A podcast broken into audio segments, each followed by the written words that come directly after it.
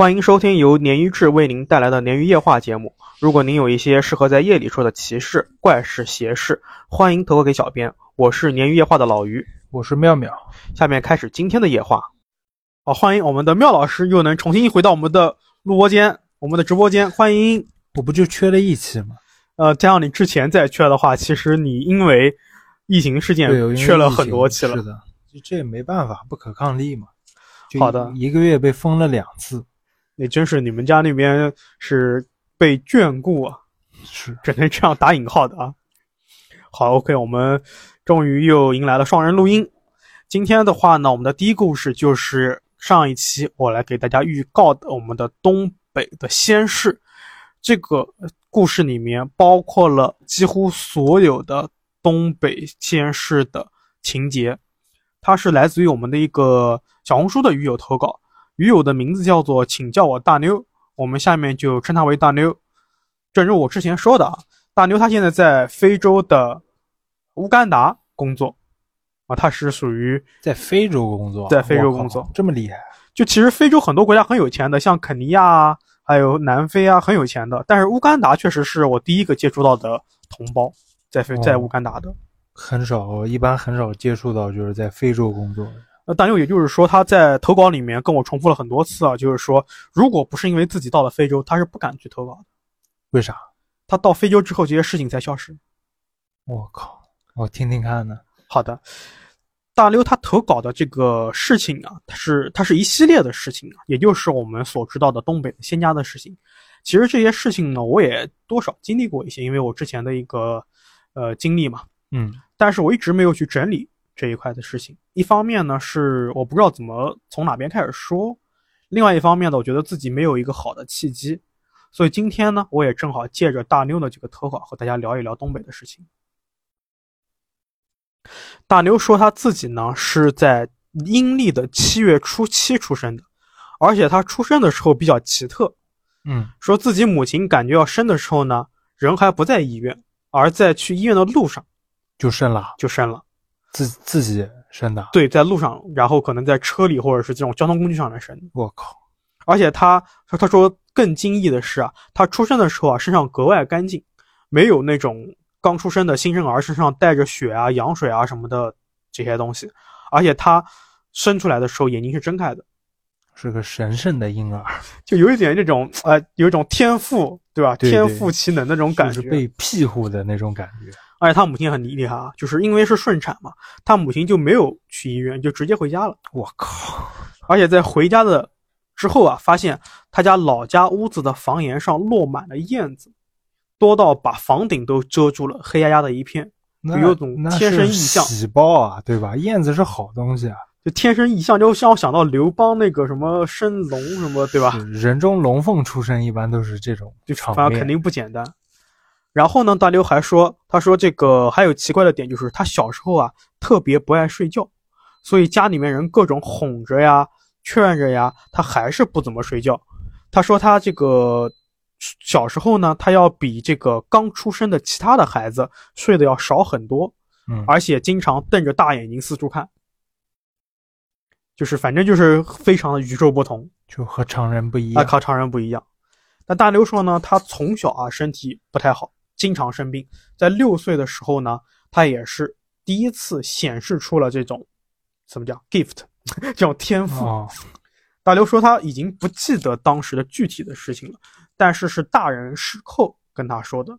他说六岁那年呢，他去他舅舅家住，有一天午睡醒来，发现舅妈在房间里面哭泣。大刘就问舅妈怎么了，舅妈就说是因为家里面养的牛丢了。就牛很值钱的，嗯，一头牛可能牛仔的都要两三万的这种价格。对。然后听到这里呢，大刘他就脱口而出说：“没事，牛牛在大河边上，那边有一座稻草屋，牛牛在附近吃草。”我大刘的原话啊，肯定是就就是在那边是吧？对啊，幼而且他这种很幼稚的这种说说话的方式啊，啊，大刘的投稿都是语音投的，所以全部是我通过语音转成的文字啊，嗯。他说他用这种很幼稚的说话方式呢，但是他的口气非常笃定。舅妈一开始是不信的，但没有过多久啊，舅舅就打电话回来说牛找到了，果然就是在大河边。然后他舅妈就很惊讶的问大牛说：“那这个牛什么时候能被牵回家呢？”大牛他想也没想就说：“四点钟，就是下午四点。”嗯果然四点钟的时候牛回来了。大牛说他说牛的位置的时候，其实他是从睡觉的时候刚醒过来，都不知道发什么事，就脱口而出了。然后呢，大牛他这个就像他投稿里面一开始说的，他身体不是很好，各种小灾小病。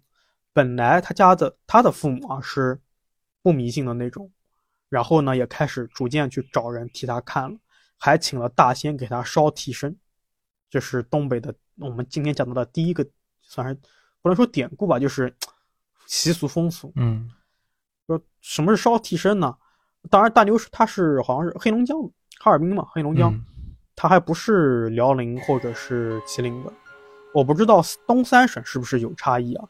但是大牛他说这边烧替身呢是用一个纸人，然后这个纸人上面呢写着他自己的生辰八字。然后做一番烧操作之后把它烧掉。至于是否有用，大妞他就没有在投稿里面继续说了，啊，就说到下一个问题了。之后呢，就大牛就到初中了。他初中的时候啊，大牛母亲说他说他就是说大牛自己啊，半夜睡不好觉，说整夜整夜的不停的哼唧，就咿咿呀呀的，像在说梦话一样，但说的不是人话。怎么是不是讲话那么难听？他就是原他的投稿的原话，他嗯说就听不懂呗。对母亲说他总之就是给人一种哼哼唧唧的感觉，而且说说停停，就感觉像和什么人在对话一样。嗯那然后呢，他也只能家里面请这个之前的师傅，继续帮大牛去看，但是没找到，就是之前的师傅已经没有找到了，然后找了另外一位师傅，这个师傅呢，在他家那边非常有名，是一位在东三省都很有名的师傅。他说，如果说他告诉我这个名字，应该很多东三省的人都会知道，而且这个人他是有师承的，这个师承也很有名气。但是不方便在这里向老于透露。这个师傅呢，在那一年，就是大牛找他的那一年，说他这一年不适合给大牛看事儿，于是就让他的徒弟代替他去给大牛看。大师的这个徒弟呢，是一个四十多岁、将近五十岁的阿姨，但是看上去特别年轻，头发也乌黑锃亮的，眼睛特别有神。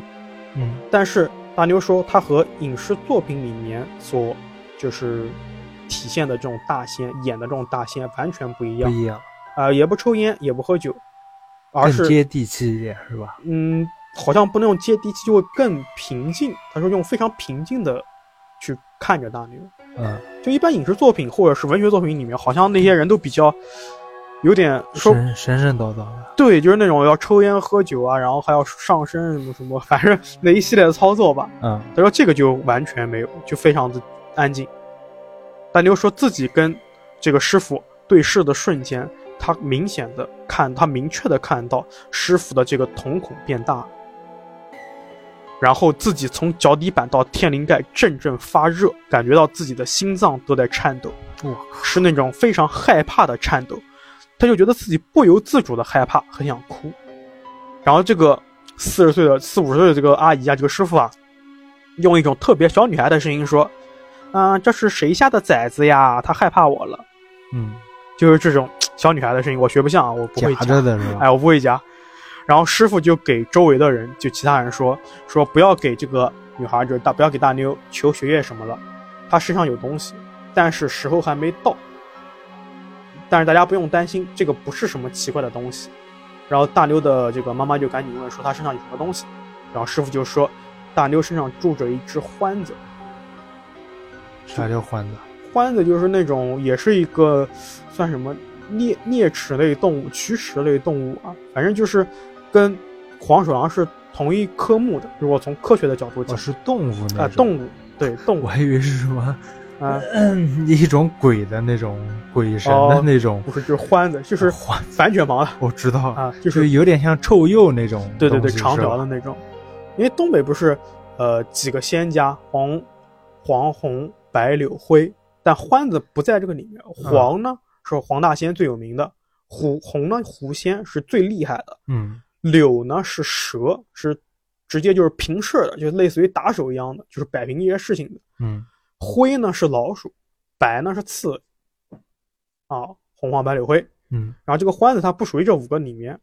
然后这个师傅说呢，刚开始的时候啊，这个欢子和狗这么大，现在已经像猪这么大了，就随着大牛在长大。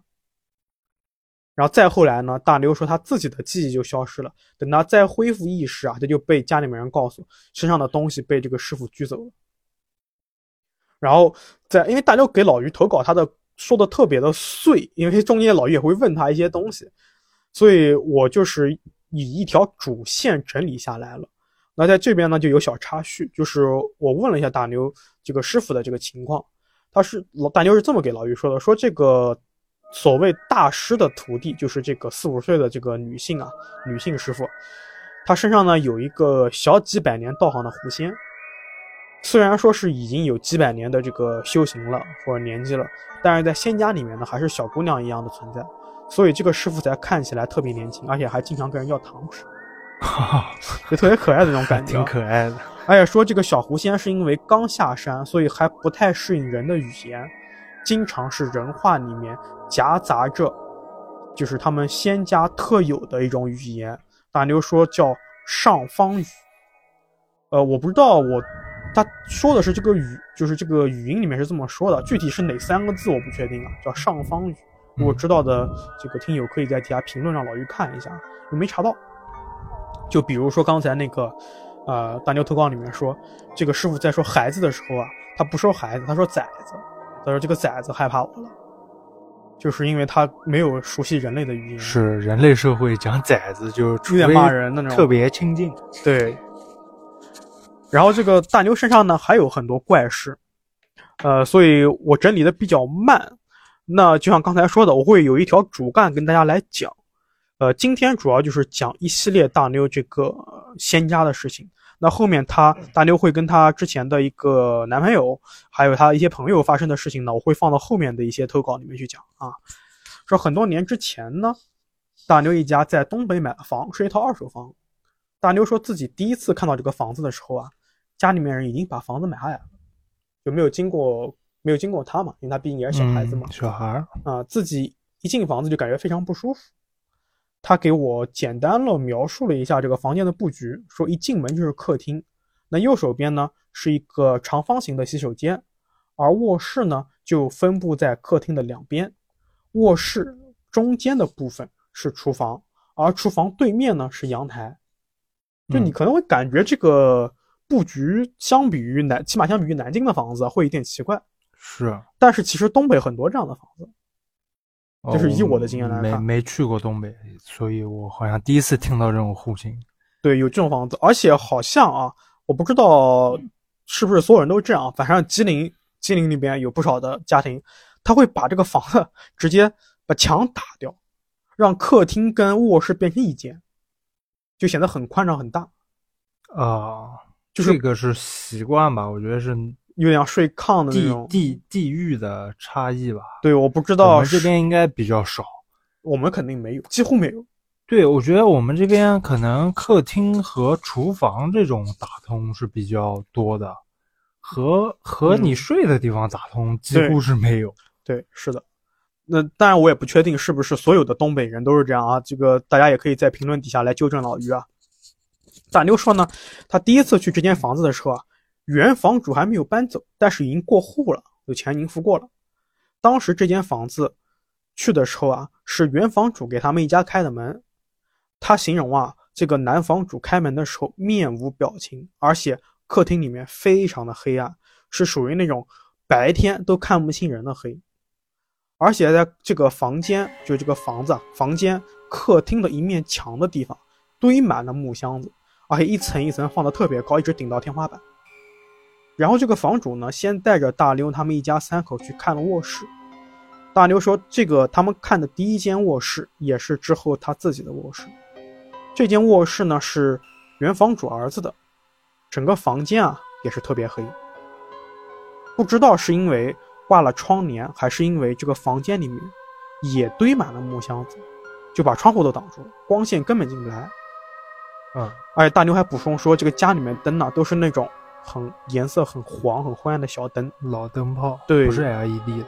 对而且他自己大牛自己当时就特别的不舒服，就找了个借口离开房间了，留他父母去看房子，而他好像就是说去了楼下的这个荡秋千，啊，但当迫于这个经济原因，他们家呢最终还是确定就是买了这个二手房，用了两个月的时间进行了装修，因为当时租的房子到期了，所以他们装修一结束就直接搬进这个房间了。大牛的父母呢，因为工作比较忙。所以呢，经常是他自己一个人在家，但是他只要自己在家，他都觉得有背后啊有人在凝视自己。但当他回头的时候，就是感觉到是黑影掠过去。他这个事情呢，也跟他父母啊说了很多次。一开始，他父亲母亲都不相信，直到有一件事情发生在他母亲身上。嗯，就母亲身上发生什么怪事呢？有一段时间啊，他说他的本身父母啊。虽然谈不上相敬如宾，但是还是比较客气的。他不是那种很很频繁的那种会吵架的，但是他们开始频繁的吵架了。嗯，而且这个母亲啊一反常态，经常对父亲说特别过分的话，比如“你怎么不去死啊？你快从楼上跳下去吧！”这种话。他以前是不会说的，以前从来不会说。哦。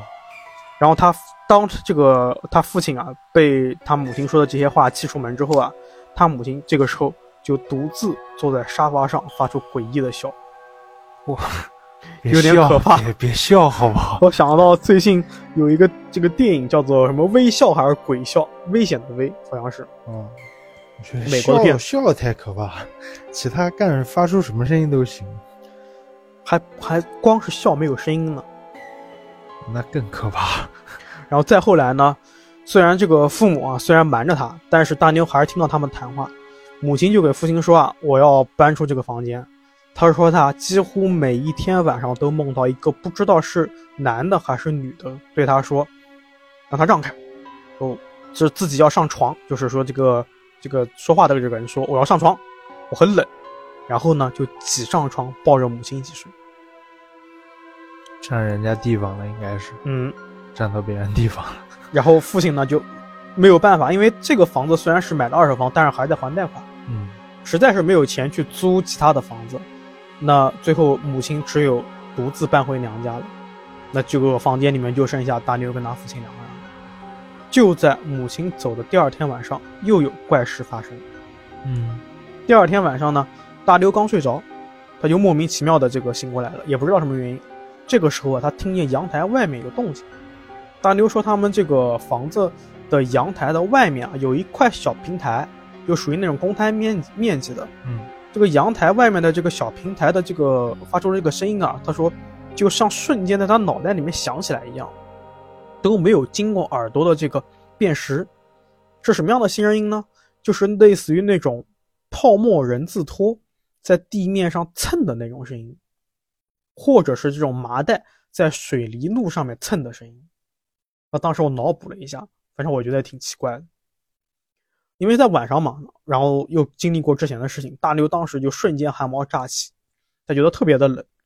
那更诡异的是呢，当大牛认真的去听阳台上的声音的时候，他的房门打开了，一个黑影，更像是一个光秃秃的人头在看着他自己。大刘这个时候吓得赶紧就把眼睛闭上了。闭上之后呢，他说眼睛是闭上了，其他的感官呢变得敏锐，更敏锐了。对，听觉啊什么的更敏锐了。但是有点矛盾的就是，他现在开始变得非常的困倦，就想要睡，想要睡觉了。但与此同时呢，他感觉到有东西从阳台的窗户进到他的卧室了。因为我跟他是语音在聊这个事情，所以我听到的时候，我觉得我操，前后夹击了，对吧？门又进了，窗台又进了，绝望。这个时候啊，房间里面没有任何声音，但大妞还是感觉到有东西进来，并且坐在了他的小腿上，他动不了了。而当这个东西稍微有那么一点动静的时候，大妞就决定起床。但她还没有睁开眼，她就觉得这个东西贴上她的脸了，就是这种踏上去了，詹姆斯盖尔这种感觉，脸贴脸。然后这个东西又坐下来了，就还坐在他腿上了。这个时候呢，大妞他就强忍着困意啊，睁开眼睛。他说他看到房间里面出现扭曲感。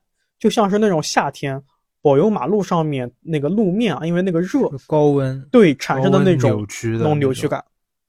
但是这个扭曲的空气是个人形的，他还特意说说跟这种网上面的这些投稿的这种什么鬼影啊、什么什么白影、黑影不一样，他看到就是这种透明的、扭曲的人形空气，也没有什么五官什么，没有也没有，没有细节。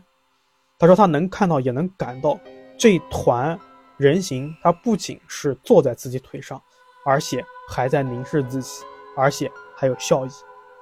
然后他就赶紧闭眼，就是操作后面操作就是比较常见的操作，他就开始破口大骂。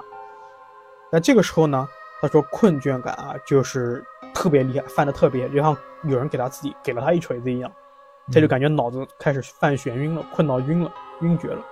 然后他身体呢就开始变得很轻的这种感觉，而坐在他腿上的这个东西呢，这种感觉就消失了，他就睡过去了。第二天呢，大妞就给他母亲打电话。把这个事情要告诉他母亲，但是他母亲就一直在安慰他说：“啊，这是做梦，这是假的。”说可能因为他母亲说的这个次数多了，后来他自己他也不清楚到底是真的做在做梦，还是有这个东西。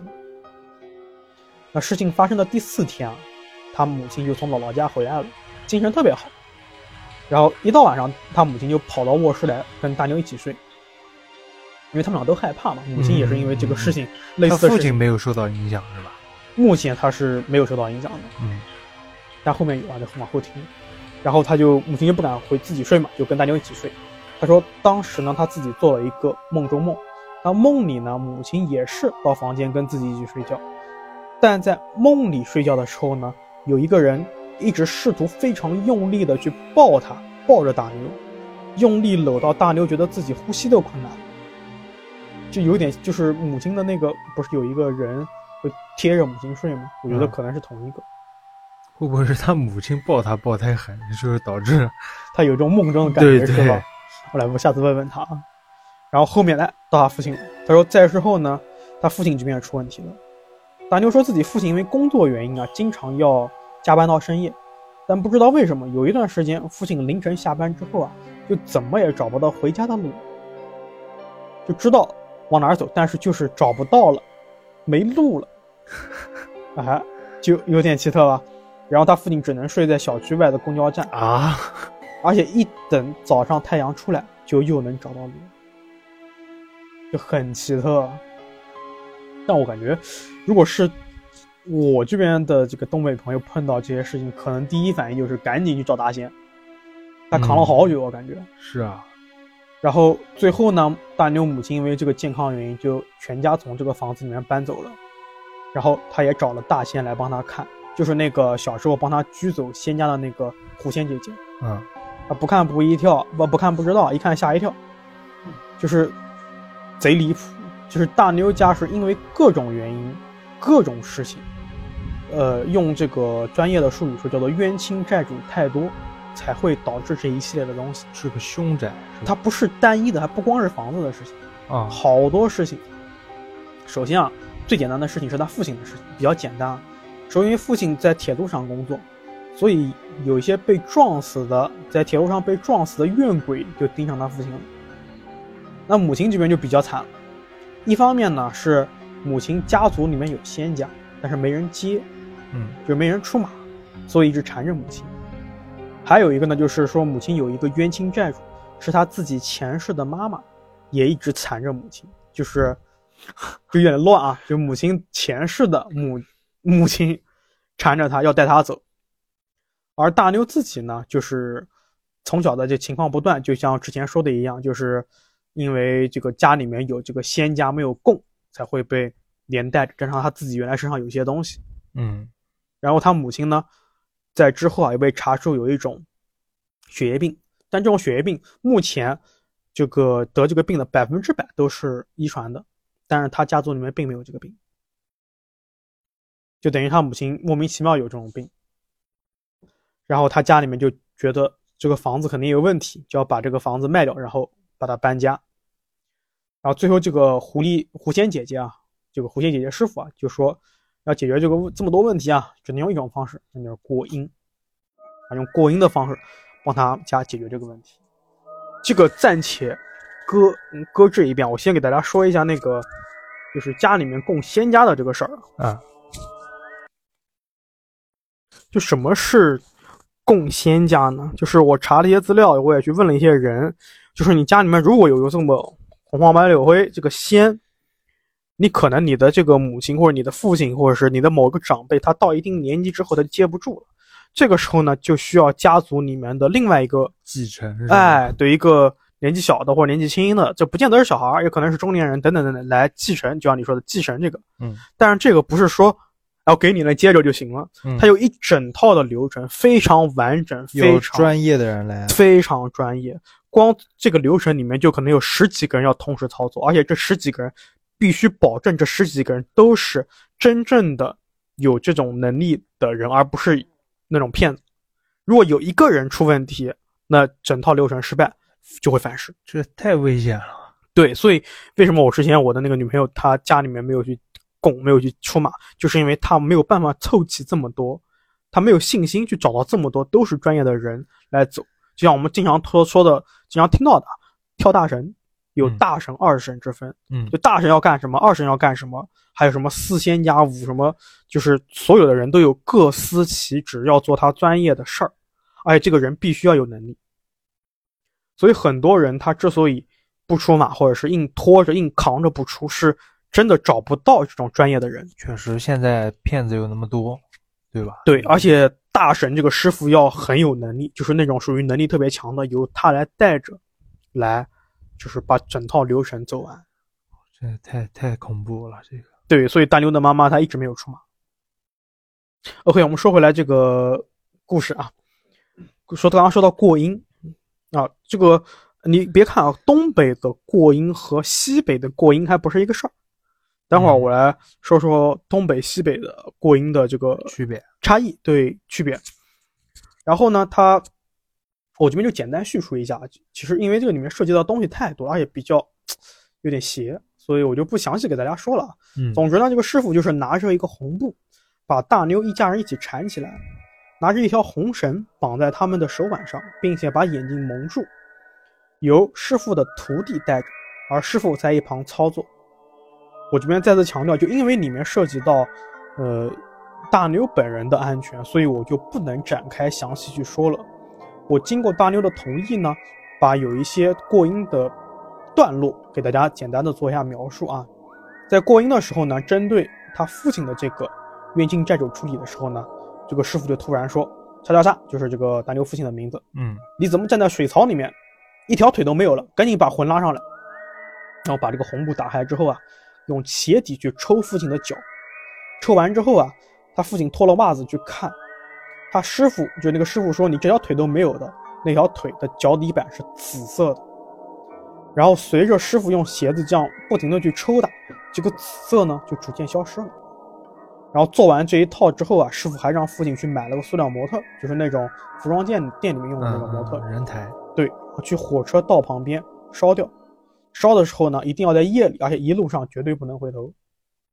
这就是他对他父亲的一个操作，而他对呃母亲以及大牛还有其他的操作，我这边就不说了啊嗯啊、因为这个大牛我跟我聊的那么杂，所以这一块的某一些点和某一些细节，我会在后面的地方来说一下。然后我们说到刚才的过音，这个是东北的过音，或者是甚至可能是黑龙江的过音啊，就是反正地域性。西北的过阴是怎么玩啊？西北过阴啊，不能说玩，西北过阴是什么样的？就是说，一个人，比方说他要死了，他到这种奄奄一息或者到这种大限将至的时候了，然后旁边有一个负责过阴走阴的这个人，他可能是在二十里外的村子，或者是多少多少地方的村子，这个人，比方他吃着饭，或者喝着酒，或者是干嘛干嘛，在做正事的时候，突然啪像晕过去一样的就睡着了，嗯然后他就会以魂魄的状态走到这个要死的人的身边，把他拉走，就是接引到地府，叫走阴过阴，这就是西北的一套，跟东北不一样，就完全是两两个概念，两个事儿，感觉西北的更离谱一点。就是等于说有一点那种像是黑白无常那种感觉。啊。OK，我们再说回大牛这边的一个做小收尾啊，说因为本身大牛现在人呢在乌干达，他跟中国呢这个时差还不小，所以跟我聊天的时候呢，也是有一搭没一搭的在用语音在聊，就是我们俩互相发语音。中间发生了一个事儿，就是大牛在给我投稿的时候，我在整理，因为我们在聊这个主，刚才我们说的这个主干的时候，会有很多细节，比方说啊，大大牛交了男朋友，她男朋友跟她发生了什么事儿，她男朋友一家里面有什么事儿，但是有一段主干的有一段消失了，就跟我聊的语音消失了，因为一开始大牛是跟我在小红书上面投了前面大概百分之四十的稿子，剩下的百分之六十是在微信加了我微信里说的。我翻遍小红书跟微信都找不到这个语音，就有点像我们之前的那个消失的投稿。嗯，又消失一段。对，而且就是这一这一段，这一段可能有个三三段六十秒的视频啊，六十秒的这个语音就没有了。但是我确定我听到了，而且大牛也肯定他说过了。嗯，因为大牛说：“哎，我不是跟你说过了吗？”然后我我说：“哦，对，我也听过了。”所以你还记得内容吗？我记得内容，但是我要整理成文字，我就需要去详细的听，然后把这种口语性的语言翻译成书面语言嘛。嗯嗯嗯。然后大牛又给又用语音跟老刘说了一遍，又跟老于老于说了一遍啊。果然他说的这个跟我记忆里面是一样的。嗯。就在他跟我说这段之前，大牛他说他听到。周围有人走动的声音，但他环顾四周没有人，所以这个让我有点困惑，就是他不是已经润到国外了吗？就鬼又跟过去了，对吧？是不分国界的。你不应该讲给我听的，我不想听了。所以你等会儿讲你那段时候，说不定就嗯，好好好。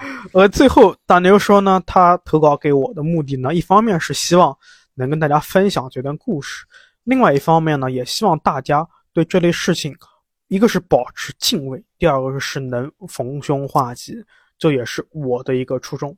嗯，确实。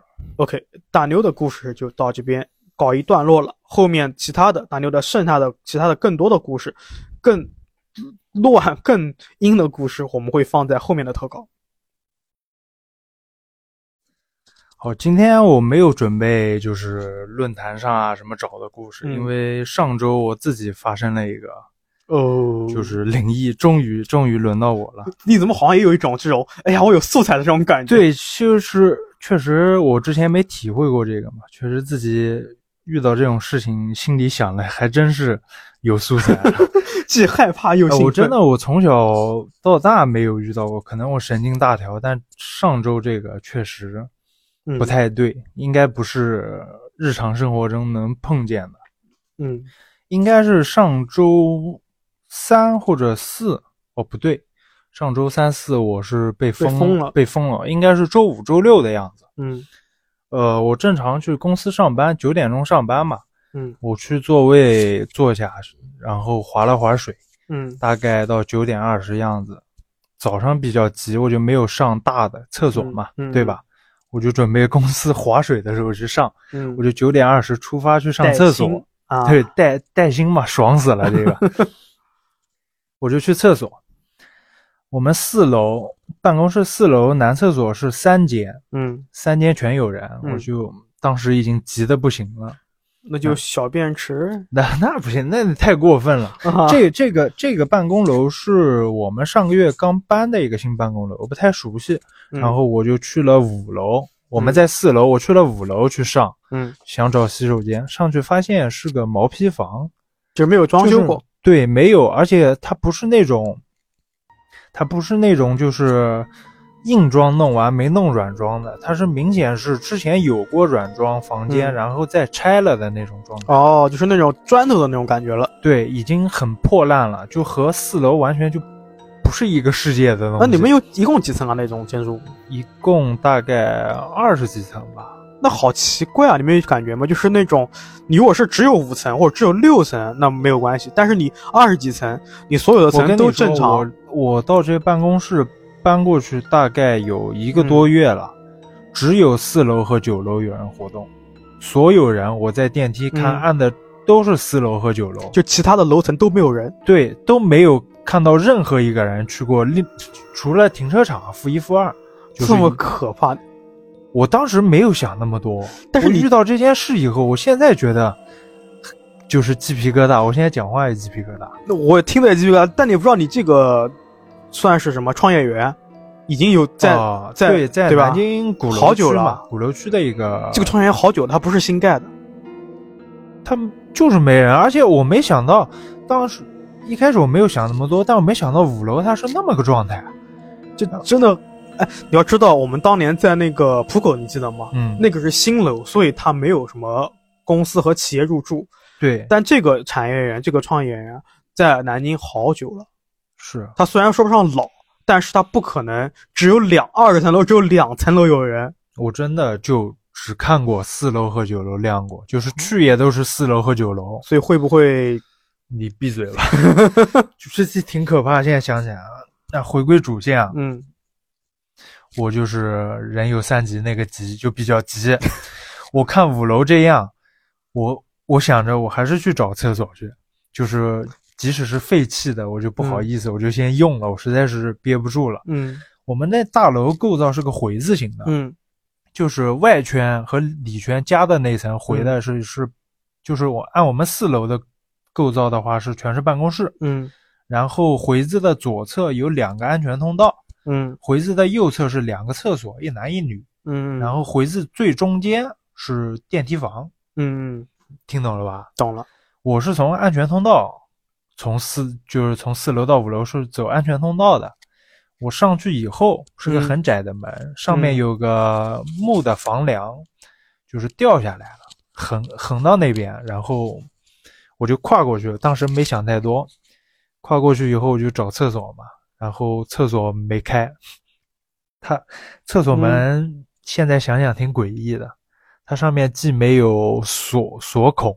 嗯什么东西都没有，就是一个木板门，但是关得很紧。我试过了，推推也推不动，你是用劲推的？我用，劲推的，以你的这个劲都推不动，它上面没有锁，就是连锁孔都没有，那它是它？你确定它是个门，不是一个是门，因为后面是墙吗？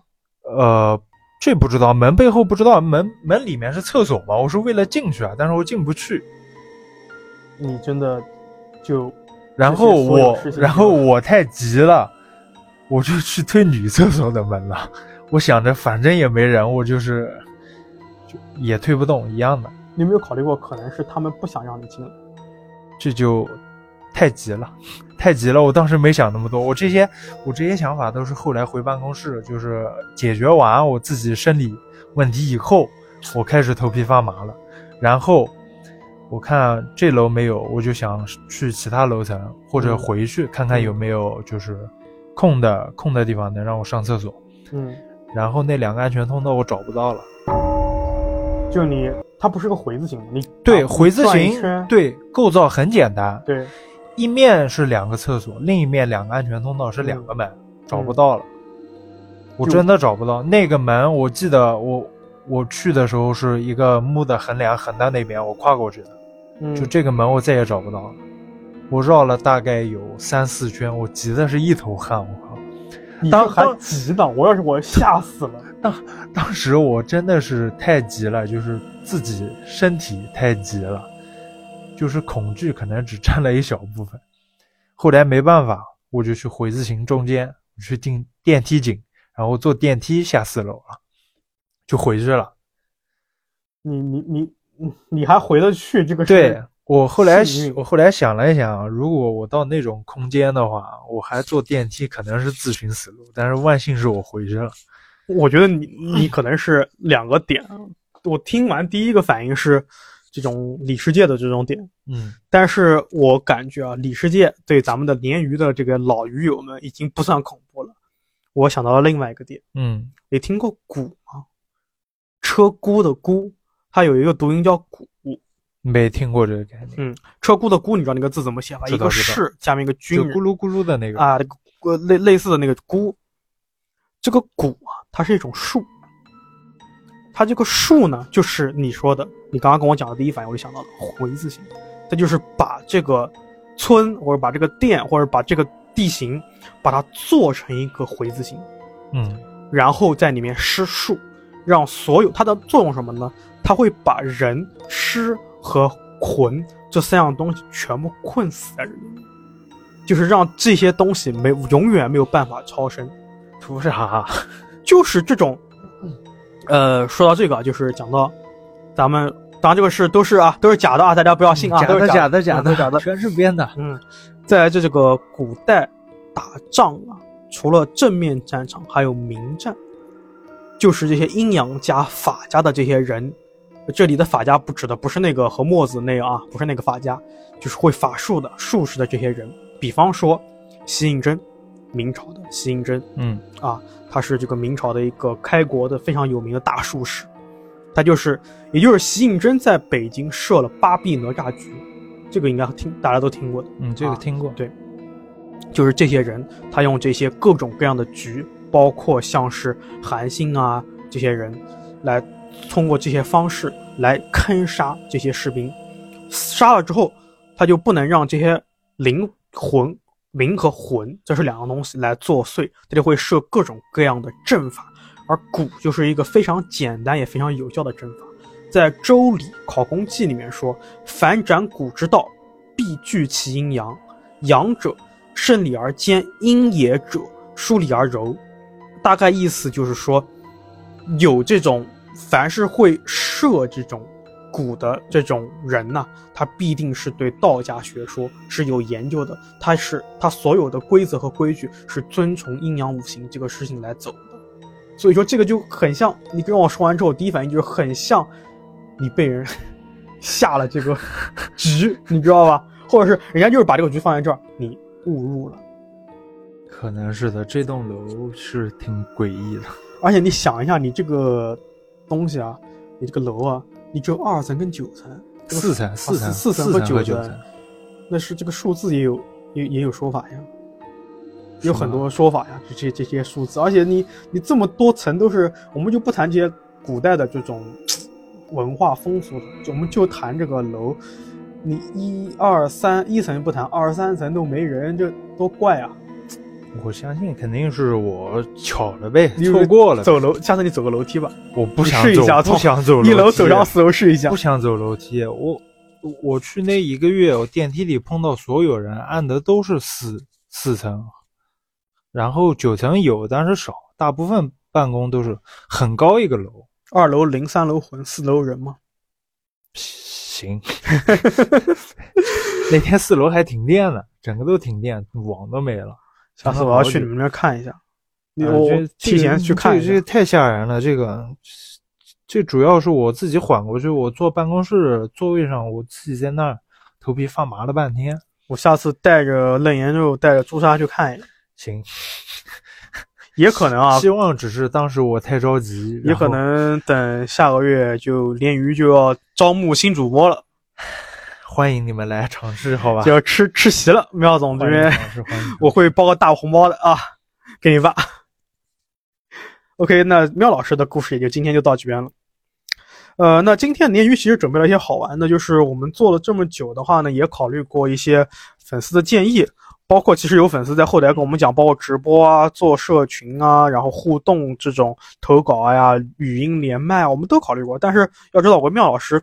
是非常惨的搬砖狗啊，射出，所以其实我们的时间不多。然后今天你看，我们今天录音的话，已经晚上十点钟了，还有粉丝在等着跟我语音呢。我跟白天跟我约好的，然后今天我跟妙儿录音，别割别人好不好？我会在睡觉之前跟他打个招呼的。好的，因为我跟他说过，今天我跟妙老师要录音。嗯，确实没有办法，所以很多方式呢，我们也会想办法去尽快的去尝试，去跟大家一起来玩儿。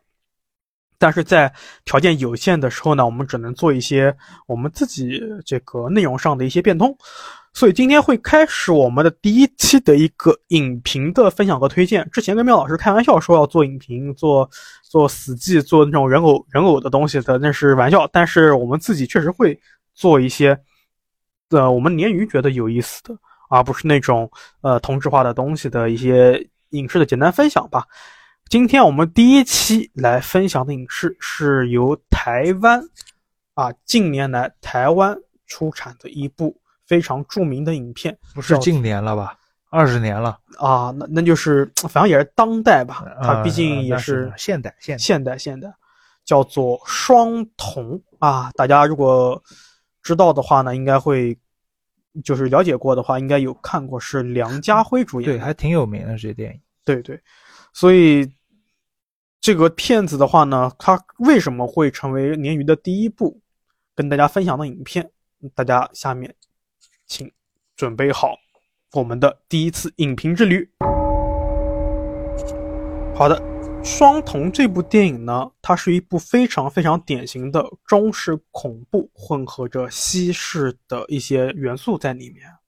所以中式恐怖的特点，就像鲶鱼之前给大家说的，是是，呃，这种疏离感，跟我们这种观众相结合，以及有一种无能为力的绝望感。这也是老于非常非常欣赏这部电影。这部电影在我心中目前是中文恐怖第一名。啊，确实，它疏离感这块做的不错。对，没有，目前没有第二，因为，呃，不是说老于觉得啊，不是中国拍不出更优秀的恐怖片，而是中国不给拍，对吧？你确实国情在这边，所有东西都回归到很扯的，包括我看过我最近一部看的内地的。这个恐怖片啊，最后扯到说什么早期产生了幻觉，你才有这些东西。我其实你喊我看这片子之前，我是比较抵触，就是中国华语的，就是恐怖片。哎，也不是不能说华语吧，基本上全球恐怖片我都比较抵触，因为早期看的比较多的烂片都是恐怖片，对，几乎是。恐怖片占了八成吧。好的，那 OK，我们鲶鱼的分享的形式可能会比较不同，因为我们不是专门做影评的，我们是，甚至说我们不叫影评，我们叫观后感。影评太专业，我们是观后感。啊，呃，我们大概的流程是，我会先把这个电影做个简单的介绍，我跟妙老师会穿插着说一些自己对影片的看法。之后呢，我们会拎出我和妙老师最印象最深刻的部分，可能是非常的好，可能是非常的烂。啊，最后的最后，我们会给这个影片打个分。嗯，啊，以自己的心态打个分。OK，这个片子呢，为什么老于这么欣赏？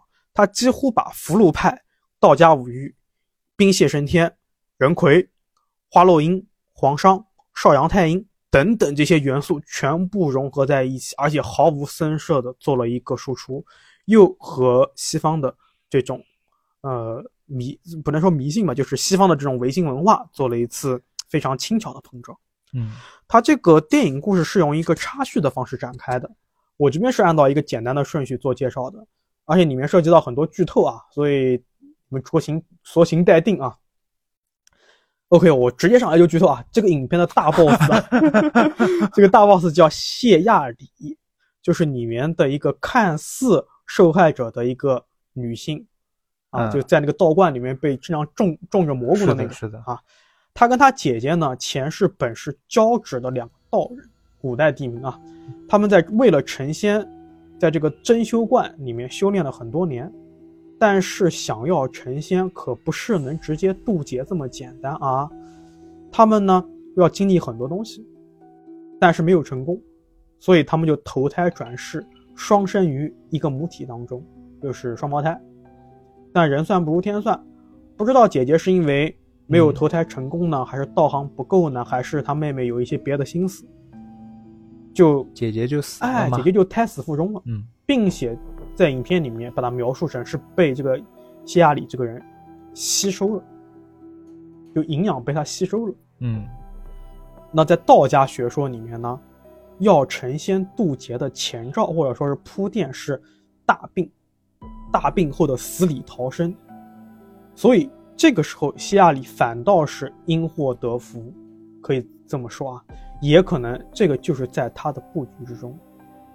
那么他，当他长大啊，虽然还没成人，就是还没成年，应该是，他让他的信徒呢，就按照他的这个布局，开始助他杀人消的道，啊，也就是这个杀消得道呢，就是得道有很多各种各样的方式，而杀消得道是。道家的非常大的一个大咖叫做黄商，他的成仙之法。这个黄商对道家的影响是像什么呢？呃，就像科比对于 NBA 的影响，好好，绝对的重中之重啊。说这个黄商出生便有双瞳，但是呢，他是智力未开，就是有点像那种嗯孤僻的，就是那种自闭儿童一样，嗯，说话也不利索。但是随着各种奇遇啊，黄商是先学道后得道再开智，然后加入了一个门派，练就了明灵，是一个他的一个武器，然后杀人枭而得道。那么在这个谢亚里的这个布置当中啊，人枭的这个名字和所犯的这个罪也是有考究的。首先，他的名字是按照父庙景望来排的，这就是真的是字啊，就。是电影里面那五个受害哎，者嘛。五个无数的汉字。然后呢，这个所犯之罪呢，它分别是符合了寒冰狱、火坑狱、抽肠狱、剜心狱、拔舌狱的罪行，就是要符合这几个罪行才能算是人枭。嗯那西雅里收的这个徒弟呢，一个叫林道生，一个叫黄一峰，他们就是原来是富豪，后来是信了道教，然后就随着这个西亚里一起修行，他们就带着这些教众执行这个杀人枭的这个计划。而电影的主角就是黄火土，由梁家辉扮演，和里面的第一配角 Kevin 是一个美国的 FBI 的还是 CIA 的一个高级警官，他们就一起卷入了这场所谓的杀人枭计划。而且这个中间呢，还会穿插着黄国土啊，就是梁家辉，因为他之前揭露了警局的贪污，然后就被整个警界排挤，然后郁郁不得志，而且他的家庭也因此破碎的很多的这种中年的一些无力感。嗯那剩下的一部分我这边就不做剧透了啊。呃，为什么我会把夜就是这个双双孔双瞳这片、啊、作为鲶鱼夜话的第一个影片介绍呢？呃，因为这个福禄派啊，包括道家五欲啊，包括刚才我说的这么多观音落啊、黄商啊这些，在整个的影视作品里面很少有体现的，甚至是没有人会把它们融合在一起。那么在这个影片里面，它不仅融合在一起了，而且没有声色的去体现出来了，它还把景教，就是基督嗯啊，就基督教，嗯它最早传入中国被称为景教，还有侧写，就是美国喜欢看犯罪片的同学应该知道，有一个叫侧写，就是等于说是去通过分析和推理来描画出这个犯罪人的一个状态和心态，以及他的甚至他的外貌等等等等，以及犯罪学全部套入在里面了。但是呢，他没有做非常硬的嫁接和模仿，而是非常巧妙和自然的放在里面了。我觉得这也是这部电影它的立意和它的拍摄手法的独特之处吧。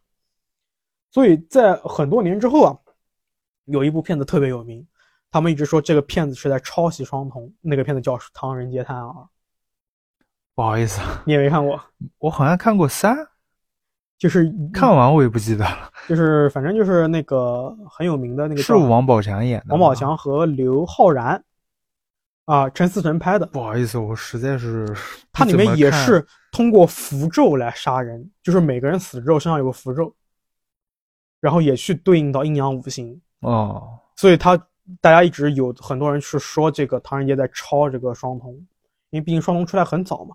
嗯这个唐人街应该是疫情前后吧，贺岁档你是想被冲？我看你是，啊。你这话你也是讲，我就这么一说嘛。嗯所以具体的啊还是仁者见仁，智者见智啊。嗯，我们就聊双瞳就啊好了。好，我回到双瞳，说回双瞳这个词啊，大家耳熟能详的双瞳的人是谁？妙老师，你觉得是？你你印象中是谁？有双瞳的人，最熟悉你最熟悉的有吗？啊？你这个历史没学好呀。哦，确实，我是艺术生，最有名的双瞳的人是项羽和大禹。他们是双瞳啊。嗯，对，就是传说是双瞳嘛，大禹治水的那个，还有项羽，就是说他们是这个人中豪杰，嗯，所以他们是有很多不同的点，就说被形容是双瞳。不是，我打个岔，我我们之前做过有关双瞳东西吗？还是说最近你有要求我做过这种东西吗？没有啊，就是除了这个看电那影，我为什么我有一期封面用的是双瞳？你哪一期封面用双瞳？我上先打开来看。上一期啊，上一期我上我我我最后一次给你的不是双瞳，是一个是。是一个瞳，但是我搜这这个瞳里面是从一堆双瞳里面找出来的，哦，那你可能就是有这种印象，为啥？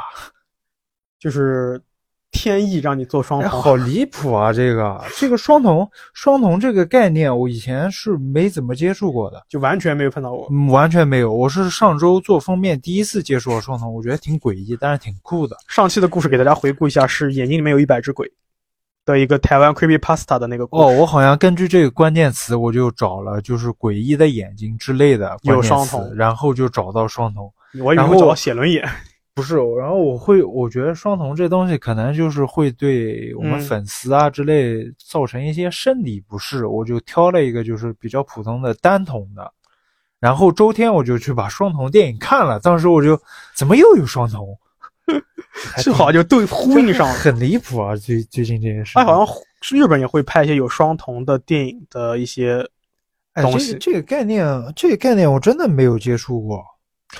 反正双瞳这个其实并不少，是我一会儿会解释一下它的科学解释啊。嗯，行，我们继续吧。嗯，这个除了这个刚才说的项羽跟大禹以外呢，历史上有双瞳的名人还很多。嗯，除了本片里面的黄商以外，仓颉也是双瞳，造字的那个。舜帝、就是尧舜，舜帝也是双瞳，还有汉的王莽也是双瞳。王充在他的这个论衡里面提到王莽是双瞳的，还有非常著名的亡国之主李煜就写词的全，是全是大牛逼啊！还有一个你可能不熟，但你肯定听过的，就是清初的大学者顾炎武也是双瞳。哦，在这个江帆的这个《汉学诗集》里面，他说：“言武生而双瞳子，中白边黑，见者异之。”这些人也都是双瞳。就双瞳这个东西，其实在中国的历史上的名人里面还是比较常见的。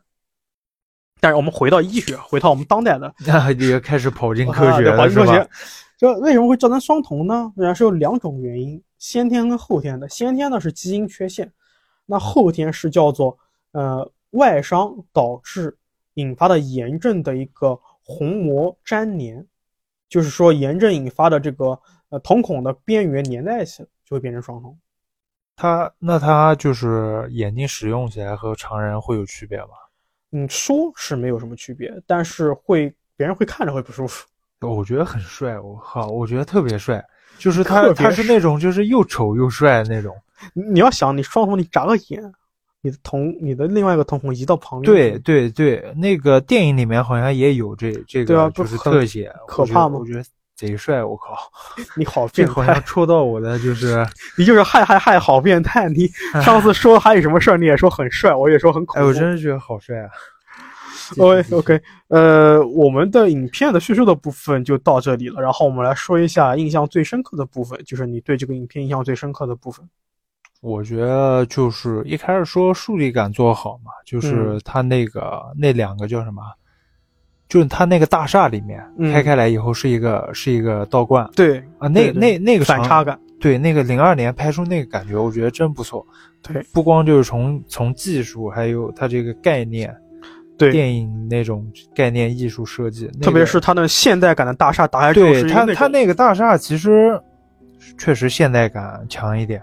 然后门就是警察逼那个女的开门以后，突然一个古色古香的，就有点诡异的道观，真仙观。那那那个挺帅的。哎，其实你你看了你看到那个版本，它是删减版还是无删减版？我不知道，我刚才听你说的剧情，我估计是删减版，但是嗯，我看到那血肉横飞的又不像是删哦减版，，那就是不是闪电吧。啊，不是闪电吧。我因为我剧情有很多是它的一个衍生，我做了很多资料的查询。呃，这个片子反正不管什么时候，大陆应该是看不到的，啊肯定是看不到他那个就是手和胳膊都乱飞了。对对对对，哎，那些剑啊，看上去就那种古色古香，它青铜器一样，哎，他们打起来锋利的特别锋利。打起来的时候，其实吓我一跳，啊，那就就打起来了，我靠！那个那个我也是印象很深，但是我印象最深的反而是文戏，嗯，就是你越近，但是你通过这种非常安静、非常嗯怎么讲凝聚的这种东西，背后衍生出来细思极恐的东西，会让人特别恐怖。我第一个印象很深的是那个学者，古代学者，他那个黄国祖问他说什么什么大师，你是你相信就是有成仙这一说吗？然后那个学者他说，如果我说相信，你肯定说我是骗子。但是你要问我，啊呃，外星人外星人和和那个成仙成仙信哪个？对，他说他姓成仙，这个是是让我印象很深对，这个台词确实也挺顶的。还有一个印象深的是，那个就是也是你说的那个打开罐门的那一瞬间，但是我印象深的不是他们打的血肉横飞的那个很情节，而是他打开门之后有一个大的特写，上面写着“真仙罐”三个字。嗯因为我看过史料，没有真仙罐，但有飞星罐，嗯说是在当年在戈壁的某一个地方挖出了一个飞星罐，然后飞星罐里面有很多东西是没有重力的，漂浮的，说里面可能是因为有个什么陨石什么东西，嗯然后这个就，哎，就就像刚才你说的，你那个在回字形里面，嗯我刚才第一想的是异世界，还有一个就是彭加木和双鱼玉佩。嗯所以这些东西都是我们西北大戈壁上面发生的灵异的故事。你没有感觉这种，它其实东北的和西北的和南方和广东的都是有很大的差异性的。，对，各成一片，各成一个体系的那种。北的给我感觉就是那种很广袤的恐怖，四下无人的寂静的这种巨大的恐怖。对，但是给人一种就是嗯恢宏肃穆的对对对对那种感觉对对对，这种恐怖，就是你想一望无际的戈壁，它立着一个道观，上面写着飞星观，然后里面东西都是浮着的，贼恐怖。是不光就是心理恐怖，你视觉上冲击也很强。对，然后东北的话呢，就依依托于这种精怪文化。嗯那可能再偏南方一点，比方说广州什么荔枝广场啊这些啊，这种有不虽然这样说不好，就有点这种细枝末节的恐怖，对吧？的就是是的，反而不一样，但都很恐怖。对，中式恐怖无敌的。OK OK，那么我们来打分，那妙老师给这个影片打多少分？十分制。十分制啊，对，十分制的话，你是就是按电影的标准来打，还是说按它恐怖的程度来打，还是结合？按你自己的评判规则按我自己的规则啊，我打个七分吧，那也不低了啊，还行，算高分。还行。我打是八点五分。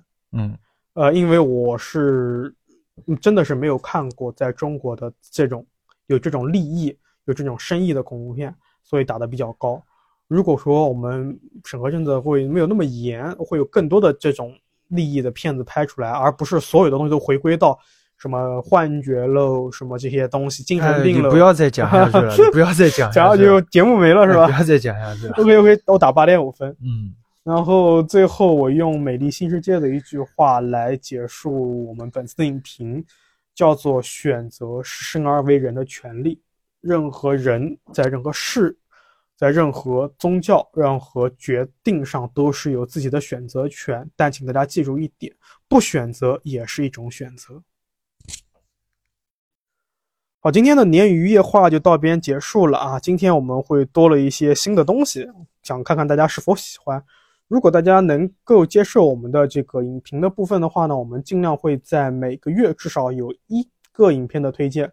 但这个影片不见得是我们老师都觉得好的，可能是我们会觉得比较差的，也可能那种低分影片也哎会。尽量不要差的好吧？其实我对电影要求还是挺高的。那比方说有一些血腥片，可能我们俩都会打低分，但是它的好评就很高。比方说《林中小屋》这种，嗯，林中小屋还行吧？啊是吧看缘分吧。它其实分数挺高的哦，在烂番茄上面。